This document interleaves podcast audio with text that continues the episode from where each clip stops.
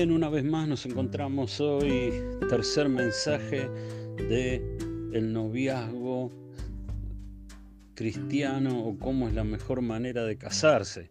Nuevamente aquí desde Argentina, mi nombre es Claudio da Souza y hoy vamos a ver cómo elegir una pareja. En estos dos mensajes anteriores, en los dos mensajes anteriores, nos preguntamos si estábamos listos para ponernos de novio y este, uno ya que, haya, los haya escuchado puede decir, sí, estoy listo. Y supongamos que sí, has pasado la prueba de todas esas preguntas que te, que te envié y ahora vamos a, a ver eh, entonces cómo elegir a otra pareja de que sí esté lista para noviar. Ahora, ¿cómo tomar una decisión correcta? En realidad hay bastantes dificultades. En primer lugar, son decisiones tomadas por personas jóvenes que no tienen experiencia. Uno eh, normalmente no viene eligiendo eh, como te ocurre a veces con el trabajo, ¿no? que uno va eligiendo trabajo, trabajo, si tiene experiencia sabe más o menos qué buscar cuando uno elige un trabajo o no. Normalmente las personas es la primera vez que toman una decisión de ese tipo, así que em, cuesta. Otra cuestión que también todos tenemos que reconocer es que cuando estamos en la edad de ponernos de novio, mm, tendemos a rechazar los consejos, eh, los consejos de las personas. Hay muchos, este, muchos adultos que yo conozco que cuando eh, un muchacho se chica se quiere poner de novio, directamente lo único que hacen siempre es apoyarlos porque eh, tratar de hablar con ellos es, eh, muchas veces ellos dicen una pérdida de tiempo, ¿no? tienden a rechazar los consejos, ocurre muchas veces. Así que, y en tercer lugar, eh, hay fuertes emociones de por medio, ¿no? Uno este, cuando ve que un muchacho o una chica se quiere poner de novio, uno le puede tratar de explicar, le puede tratar de aconsejar, le puede decir qué es lo que piensa, pero eh, el muchacho está pensando, o la chica está pensando, sí, pero yo la amo y, o ella me ama a mí. Y eso es como si fuera, no sé, la, carta la carta definitiva para ganar cualquier discusión, ¿no? Entonces, este, teniendo esas tres cosas en mente, que tenemos que reconocer como dificultades, tenemos que decir que si cumplimos igualmente ciertos principios bíblicos en la elección y tomamos ayuda de algunas preguntas, podemos elegir o se puede elegir correctamente esa persona que te va a acompañar eh, primeramente en el noviazgo para después este, casarse. ¿no? Y ahí no hay quizás emociones que valgan, este, no hay rechazo, porque no estás hablando con un, ser humano, no estás hablando con el pastor, no estás hablando con tus padres, no estás hablando con tu hermano mayor. Eh, ni con tu hermana mayor, estás, estás enfrentándote a la palabra de Dios. Y el primer principio bíblico que es conocido es de si esa persona es creyente o no. Es un versículo que nombramos en el mensaje anterior, ¿no? Dice 2 Corintios 6:14, no os unáis en yugo desigual con los incrédulos, porque ¿qué compañerismo tiene la justicia con la injusticia? ¿Y qué comunión luz con las tinieblas? ¿Qué concordia Cristo con Belial o qué parte el creyente con el incrédulo? Dice claramente que no nos tenemos que unir, dice, en yugo desigual con los incrédulos. la incredulidad eh, tiene diferentes grados, como dije en un mensaje anterior. Tenés el incrédulo que directamente no cree en Dios y tenés el incrédulo que aunque vos no lo creas, hay creyentes incrédulos, son esos creyentes que dicen que creen en Dios y que creen en la palabra de Dios, pero sin embargo sus decisiones no parecen coincidir con esas creencias. Si la palabra de Dios te dice buscar primeramente el reino de Dios y su justicia y todas las demás cosas serán añadidas, es una promesa condicional Creo que todas las personas tendríamos que buscar primeramente el reino de Dios y su justicia sabiendo de que todas las otras necesidades van a ser añadidas. Sin embargo, encontramos mucha gente dentro del pueblo de Dios que parece que dijera eh, bueno, buscad más o menos cuando puedas el reino de Dios, que todas las demás cosas vas a tener que esforzarte para conseguirlas. Ese es el versículo preferido de ellos. Eh, ¿Qué razonamientos hay errados con respecto a este principio bíblico? Bueno, en primer lugar, hay muchas veces este, las chicas, las niñas, muchas veces nos dicen que ese novio que es incrédulo eh, es un buen muchacho igual, o que es más caballero que muchos creyentes, o que no viene a la iglesia porque no quiere ser hipócrita, o que está abierto al Evangelio y puedo ganarlo. Eh, la verdad es que puede ser que ocurran esas cosas, o sea, puede ser que este inconverso sea más caballero que muchos creyentes, lamentablemente muchas veces ocurre. Em, y también puede ocurrir de que está abierto al Evangelio y lo puedas ganar, pero te quiero decir una cosa, esa, esa posibilidad es realmente muy, muy escasa y después te voy a decir por qué. Em, pero mira, eh, en el mejor de los casos, por más de que esté abierto o que sea muy caballero o que no quiera ser hipócrita, eh, puede haber una buena relación eh, terrenal, pero no hay ninguna comunión espiritual con esa persona, entre vos que sos hijo de Dios y esa persona que no tiene a Cristo en su corazón. Y muchas veces lo que ocurre también, que también muchas veces somos engañados o son engañadas las personas, especialmente las mujeres, pero he visto también de hombres que han sido engañados por mujeres, es que antes del casamiento, en el noviazgo, la persona muestra una cierta flexibilidad y una cierta apertura a conocer las cosas de Dios. Pero después del casamiento se endurecen, se oponen totalmente y no quieren saber nada. Ahora, ¿por qué ocurre esto? Bueno, porque ya logró lo que quería. ¿Qué era lo que quería? Y casarse con vos. Entonces, una vez que se casó y obtuvo ese, ese objetivo, después este, muestra su verdadera cara.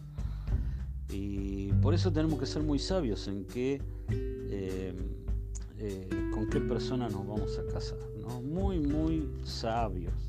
Porque uno puede poner este, una máscara, una máscara durante un tiempo eh, y presentarse como una persona espiritual, como una persona amorosa, como una persona que tiene los principios que la otra persona dice tener también pero después en el casamiento muestra realmente lo que es.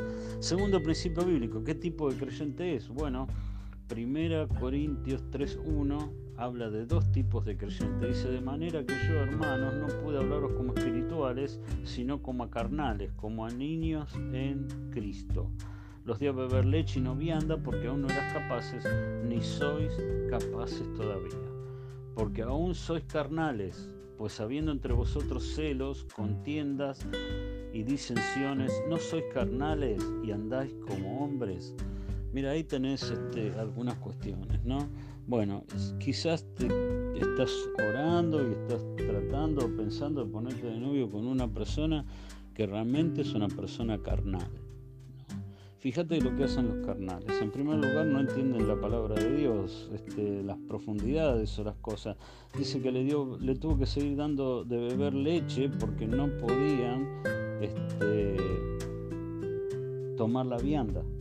Ahora, en segundo lugar, dice que tienen celos y contiendas. Ahora, ¿cómo es? A veces, si a veces quizás vos ves relaciones de noviazgo que ves que la pareja vive peleándose, la otra una persona tiene celos del otro o los dos tienen celos cada uno del otro. ¿Sabes qué son esos? Son personas carnales.